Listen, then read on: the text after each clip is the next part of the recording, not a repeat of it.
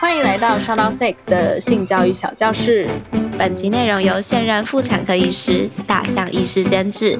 如果想得到更完整的图文资讯，欢迎点击我们放在节目资讯栏中的网站连结。听节目的同时搭配文章一并服用，能更快吸收资讯哦。也欢迎将本集分享给有需要的朋友，补足我们在成长过程中稍显贫乏的性教育吧。没错，那我们废话太多了，快点进入主题吧。嗨，大家好，欢迎来到 Shout Out Six 的性教育小教室。今天是最后一集，第八集：孕期与产后的生理变化。下集，谢谢妈咪，你辛苦了。哎，我们最后一集用一个很温馨的结。对啊，我觉得我们结的不错。那我还蛮想知道你对于哺乳这件事有什么想法的。我很想发表，我觉得很有力量哦。我觉得哺乳这件事情，这个行为是一件很有力量的事情。先不要管什么基因啊、三小有没的啊，然后喝什么比较营养啊，就是先不要管这些东西。就是哺乳这件事情，我觉得很有力量。就是嗯，我们是自体的产出嗯营养素给下一代这件事情，从不管什么宏观啊，任何角度来看，我都觉得超级有力量。身为女人，这件事情真的太有力量了。真的哦，你真的这样想？我真的这样想。你知道我满脑子的想法是什么吗？嗯，我就是觉得有一个人一直在咬我的乳头，感觉很痛。真的假的？哦，还有啦，当然没有这么肤浅。然后还有像我觉得，我不确定这到底是怎么运作的，但是我大概了解说，当宝宝想要喝母乳，然后他可能哭的时候，母亲的身体就会开始自动分泌乳汁这件事。所以你知道这件事吗？哦啊，你不觉得很神奇吗？所以很有力量啊！哦，我没有觉得很有力量啊，不是不是，我没有觉得很有力量，就是我的第一个想法不是很有力量，我就觉得天哪，这这世界真的太神奇了！就是 你看，上帝让我们演化出这些机制，就即使宝宝已经离开我的身体了，但是我还是会听到他的声音，然后我身体自动反应，我知道他要什么。哎，这件事情很神奇，因为你的脑袋，你的脑袋会告诉他啊。对，但是这件事就是很神奇呀。嗯嗯嗯，对啊，嗯哦，好，真的，所以你会很想要喂母乳哦？我会很想要喂母乳，我超级想要喂母乳的。我可以跳过生小孩阶段，然后开始喂母乳。太小了，我觉得我现在讲起来好变态哦，但我真的很想喂母乳。你不觉得很有趣吗？就是喂母乳这件事情。我很害怕，但我觉得可能是因为他咬你乳头吗？我知道挤母乳是一件很痛苦的事，然后我刚好又不是一个乳腺很发达的人，所以我可以想象我挤起来会有多么痛苦这件事。嗯，对，所以我就是很害怕。所以你你害你害怕的点是什么？你会痛？我会痛啊，对啊。哦，OK，好，了解了。我觉得很明显，我就是不在不站在一个母亲的立场思考，就是我目前还没有这样子的一个思维。那我也没有站在母亲的思维啊，我就只是很想喂母乳。到底说你想喂母乳啦？而且我很喜欢看，就是一些妈妈账号，然后不是就会有喂母乳的那个照片嘛？我都觉得超级成熟，超级性感，真的哦。哇哦，那我觉得你很在那个。什么喂母乳的氛围里面？我是这一集真的太荒谬了。好，那那我们正经了一下，我再讲正经的。好好，正经。那那这样子的话，你应该是同意哺乳？诶，那个叫什么？哺乳正常化吗？是这个是这样子讲的吗？这个议题？哎，我不知道这是什么意思。哦，意思就是，嗯，哺乳的话，你就是。衣服要拉下来嘛，然后有些人会不支持母亲在公共空间里面哺乳，然后真的这是一个议题是吗？因为有些人会觉得，哎，你在公共场合把人的衣服拉下来，是一件很不得体的事情。那有些人会觉得，这个就是你必须要进行的事嘛，因为你就是得要哺乳了。那嗯，怎么可以还要求你说去？去某个空间等等的这样子的概念，所以就是有这些争议。哎，那反对拉下来直接喝的人，要叫他们去哪里喝啊？就是自己去厕所啊？啊，所以要在厕所吃午餐？baby 要在厕所吃午餐。呃，我想象应该是这样，或者是说就是设立哺乳室。我知道有些地方会设哺乳室，但其实就跟厕所一样嘛，就是你要去到一个隐秘的空间，你才可以做这件事。了解了解，我支持。那我支持正常化，我支持随时随地都可以喂母乳。嗯，我我现在很惊讶吧？我从来不觉得这是一个议题，因为我一直觉得。我来查一下啊。对，OK。小宝宝就是平均可能每三个小时或几个小时就必须要喂一次母乳，就如果是你有在亲喂的话，所以说你就很像你很难要求一个人每三个小时就必须要找到哺乳室，或者是嗯，当宝宝真的很饿的时候，那你要怎么办？嗯嗯，所以大家才会可能需要在公共场合哺乳嘛，就是母亲们。那对，就是像刚刚讲的一样，有些人会觉得你这样袒胸露乳是一件很不得体的事。但事实上，这个是宝宝的人权。对，没错，就是他要吃午餐那也不能不让他吃午餐，就要去厕所吃午餐。持反对的人的 argument 好弱。这呃，我觉得持反对的人就是把乳房当成一个性相关的，他们就直接把乳房联想到性啊，乳房色情化。的这种想法，会觉得说，就好像你不能在大庭广众之下口交哦，这样因为会引起别人的性欲，所以我如果看到你哺乳了，也会引起别人接近引起我的性欲，所以你不可以做这件事的概念吧？我自己觉得应该是这样。了解。OK，所以我觉得哺乳这个争议，同样就是建立在大家对于身体的了解，对于宝宝需求的了解，对于怀孕这件事的了解有多少。当然，一件事不是只有一个看法，不是说哦，乳房等于做爱，乳房等于性，这样，乳房可以是很多个东西。但当你不了解的时候，你当然就是只会做最简单的联想嘛。嗯，所以我们今天就是要跟大家说一些，就生产之后妈妈可能会需要做的事，或者是她的生理变化等等。那当我们了解这些情况的话，我们可能就会对一些议题有新的认识、新新的见解。OK，那我们就继续听下去喽。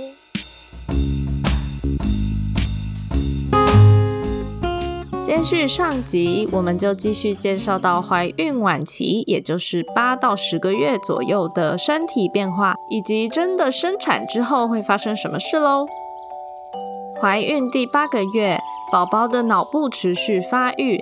到这时，他的脑部已经能够指引身体进行规律的呼吸以及控制体温了。宝宝的活动会变得更加频繁，也更有力。到目前为止，宝宝已经保持弯曲双腿的姿势几周了。身高则因空间的限制不太会再增加，胎动也会稍微减少。但在接下来的这段期间内，宝宝的体重仍会持续的翻倍成长，也会开始长出头发，手脚的指甲也会开始长出来，皮肤呈现粉红色，看起来就跟成人差不多。而这时，宝宝也会在子宫内的羊水中渐渐移动成头下脚上的姿势哦。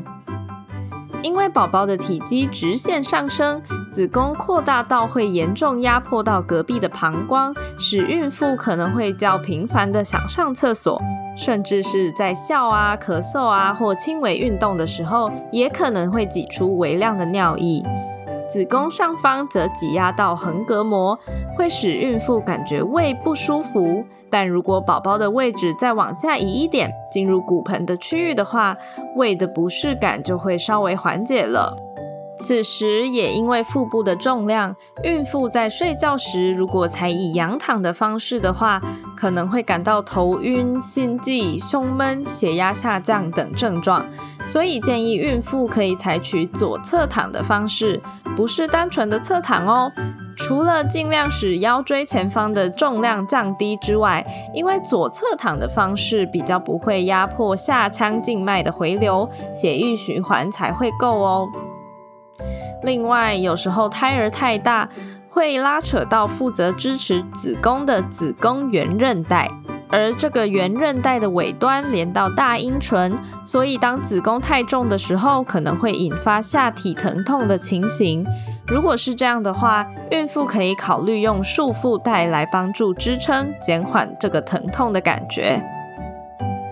倒数第二个月，孕期第九个月的时候，多数宝宝都已经接近出生时的身长了，身体会紧贴着子宫壁，不再是漂浮在羊水中了，而且都将呈现头上脚下的姿势。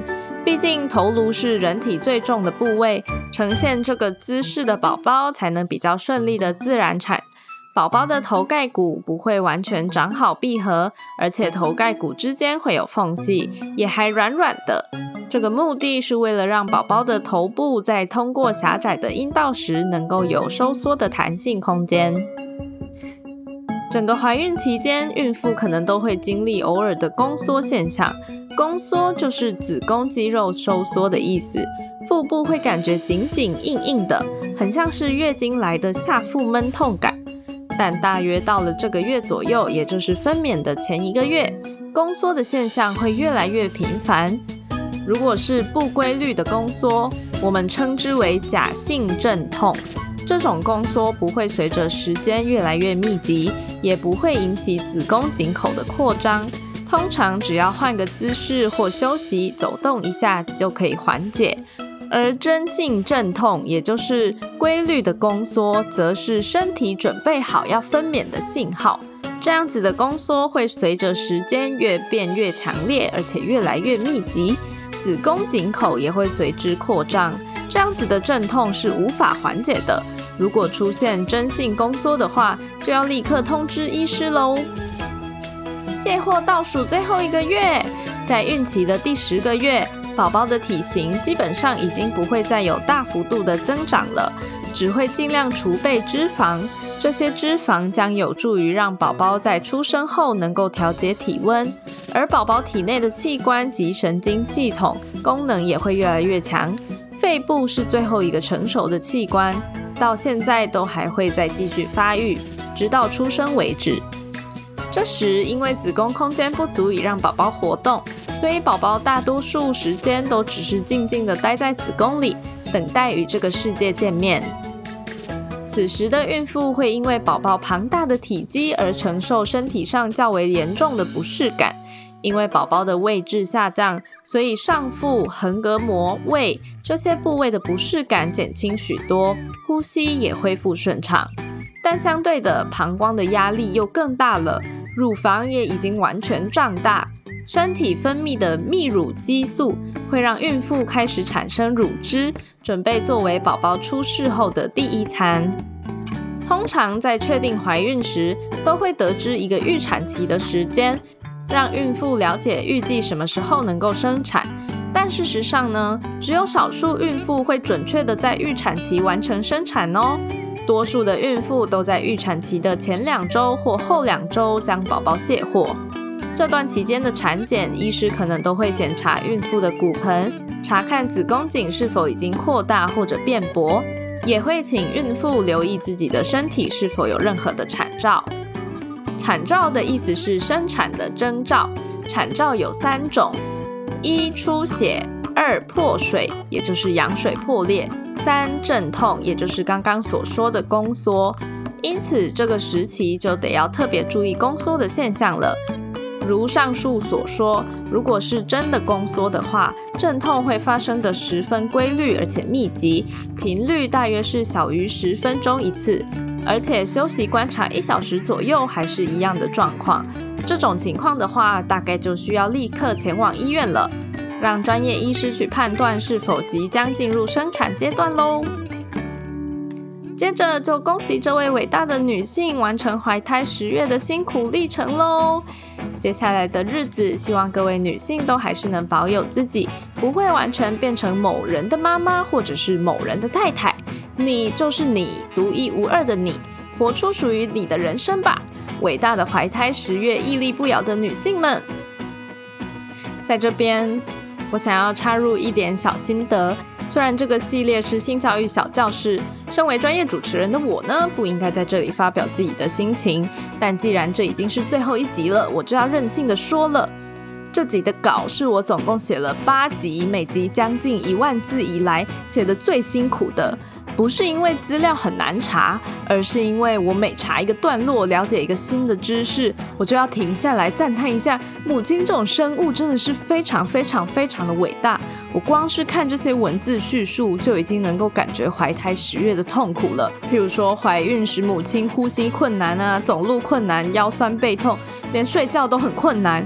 最困难的是，这个情形竟然还要持续十个月，而且直到最后终于卸货，也还是有很多课题要面对。这一切的辛劳都是为了要将新生命带来这个世界耶。姑且不论怀孕的动机跟事后的作为怎么样，我觉得光是怀胎十月就已经足够让我们尊敬每一位母亲了。希望大家听完这集能对怀孕有更深入的认识，不是只有哦肚子很大很痛会长妊娠纹这样子而已。希望这集呢不要吓跑想要怀孕的朋友们，也希望大家可以将这集分享给更多朋友，尤其是异性恋的生理男性，即使身体上不能体会。但是我相信，了解实际的怀胎过程，至少会让你们有更具体的知道自己在女性怀孕的过程中，能够从旁提供什么样的协助的概念，也更能够融入其中的历程转折。好的，那我们继续回到性教育小教室的部分，接下来我们就来跟大家分享一下产后的身体变化吧。女性生产完毕之后，子宫会慢慢的缩小回去，每天大约下降个一公分左右，一直到恢复成怀孕前的模样，大约会需要六周左右的时间。而子宫恢复的初期，可能会有产后痛的现象，也就是子宫收缩，可能会持续个三到四天。如果症状较严重的话，可以寻求医师的协助哦。而生产后，子宫中剩下的子宫内膜、胎盘碎片等等的异物需要被排除，因此在产后的第二天会有大量的血液从阴道中流出，而且其中会夹杂着大量的血块。这些分泌物我们称为恶露。从恶露的形态，我们可以观察到子宫恢复的情况。随着产后天数的增加，一般状况下，恶露的颜色会越来越淡。从鲜红到白色，量也会越来越少。但是如果恶露的量异常增加，而且持续时间延长至三天以上，原本颜色已经转淡又变红，又或是恶露带有异味等等，这些情形代表产妇的子宫状况可能有问题哦，需要尽快寻求医师的协助。在传统观念上。我们总是认为生产后的产妇应该要尽量躺着休息，才有助于身体恢复。但事实上，及早下床、适度的活动身体，不仅能帮助子宫收缩，有利恶露的排出，也有助于肠道恢复蠕动，防止尿液积在膀胱和便秘等等的好处哦。产后体内分泌的泌乳激素会使乳房变得更饱满，乳汁分泌，而且开始变得充沛。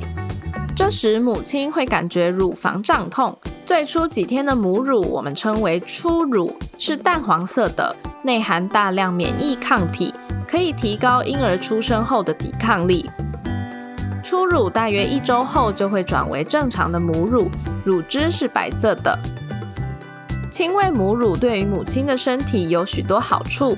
如果产生的乳汁有持续而且定期的从乳房中被挤出的话，母亲的身体就会持续的分泌泌乳激素，而泌乳激素这种荷尔蒙呢，除了用来生产乳汁之外，还能够让人放松心情，消除生产时紧张的情绪。而另外一种因为哺乳而产生的催产素这个荷尔蒙，则是能够帮助子宫收缩，减少产后出血，使子宫尽早恢复到产前的状态。再加上母乳中的营养成分，通常被认为是对于宝宝很好的食物，因此亲喂母乳一直是被推荐的做法。但是啊，其实从实际操作层面来看，亲喂母乳会有一些比较难以实行的层面。例如说，新生儿两到三个小时就要哺乳一次，即使不是要哺乳，为了维持乳汁持续分泌，也建议母亲要四到六个小时就挤一次奶。如果是需要工作的女性，在这方面的执行上可能就会比较困难，更不用说有些女性可能乳腺比较不发达，这样子的情形，这些母亲在挤奶或喂奶的过程中，可能就需要经历强烈的疼痛感。这时，如果坚持要亲自哺喂母乳的话，可能反而会给母亲带来心理或生理上的压力。因此，是否要亲自哺乳，也并非只有一定的答案。如果母亲没有哺乳的话，大约在产后五到六个星期左右，就会重新开始有月经。而如果是亲喂母乳的话，也就是一天至少喂个五到六次的情况。这样子的九成母亲在产后六个月内不会有月经，这是因为哺乳期间泌乳激素的提升会抑制雌激素的分泌，月经跟排卵就会延迟。但是呢，这个情形当然还是有例外的，有些母亲即使频繁的哺乳，还是会有少量机会排卵，或是已经开始使用副食品的，都还是建议要避孕会比较保险哦。最后生产的过程中，因为骨盆一直受到扩张，支撑着整个子宫重量的骨盆底肌也就会随之松弛，连带会影响到阴道口、尿道口的肌肉收缩能力。所以，因为宝宝经由产道产出，所以生产完阴道会松弛，这个说法是错误的。在怀孕的过程中，骨盆底肌就会松弛了。并不是最后宝宝经过阴道出生才松弛的，所以即使是剖腹产的情况，也会感觉到生产后比较没有产前来的紧实哦。而即使是自然产，基本上阴道在生产完六周以后就可以恢复到怀孕前的状态了。骨盆底肌松弛就是有些妇女可能会有产后漏尿问题的原因。但也不需要担心，在性教育小教室的第一季第五集中，我们有介绍过凯格尔运动，这是一种专门训练骨盆底肌群的运动方式。只要愿意训练的话，骨盆底肌绝对是可以恢复以往的紧实感的。以上是几个比较多人会有的针对生产后生理变化的疑惑，在此跟大家稍微的解释。那虽然怀胎十月会改变女性身体的很多部分，但基本上身体上的变化都是有方法能够调整的，只要有心就能够做到。比较需要注意的还是心灵上可能会出现的问题哦，例如说产后忧郁症啊，照顾新生儿的心理压力呀等等的。如果真的感觉自己已经无法承受了，务必要寻求身旁的人的协助。好的，那么 Shout Out Sex 的性教育小教室第一季也差不多要在此告一段落了。在这一季中，我们从女性的基本生理构造开始介绍起，一直介绍到可能会是许多女性生命中的一个身份大转变，也就是成为母亲这件事。但是呢，第一季在这里结尾的意思，绝对不是说女性在成为母亲之后就没有自己的生活了。生小孩固然是人生中的一大转折。但这个人生的主角还是你自己，不要因为有了小孩就忘了照顾好自己哟。照顾好自己之后，我们才能够将自己在这里获得的人生观念、正确的身体知识以及性教育知识等等传授给下一代，开启一个正向的循环。那么，谢谢大家的收听，我们将继续努力产出性教育小教室的未来几季，敬请期待支持我们喽。终于结束了。如果你觉得我们的节目内容对你有帮助的话，欢迎直接订阅我们的电子报，节目内容会定期自动送到你的面前，还可以得到其他第一手消息哦。然后啊，每个主题都有好多好多细节。我们的节目其实只截取简单易懂，而且是大家都应该要知道的部分说明。如果对更多更专业的内容有兴趣，也可以去询问我们的节目监制大象医生哦。传送门请见资讯栏。是的，那毕竟我们制作这样的内容也是花了很多时间查找资料以及跟医师做确认，所以如果你心有余力，而且觉得我们的节目对你有所帮助的话，可以考虑走内我们，让更好的内容能够稳定持续的产出。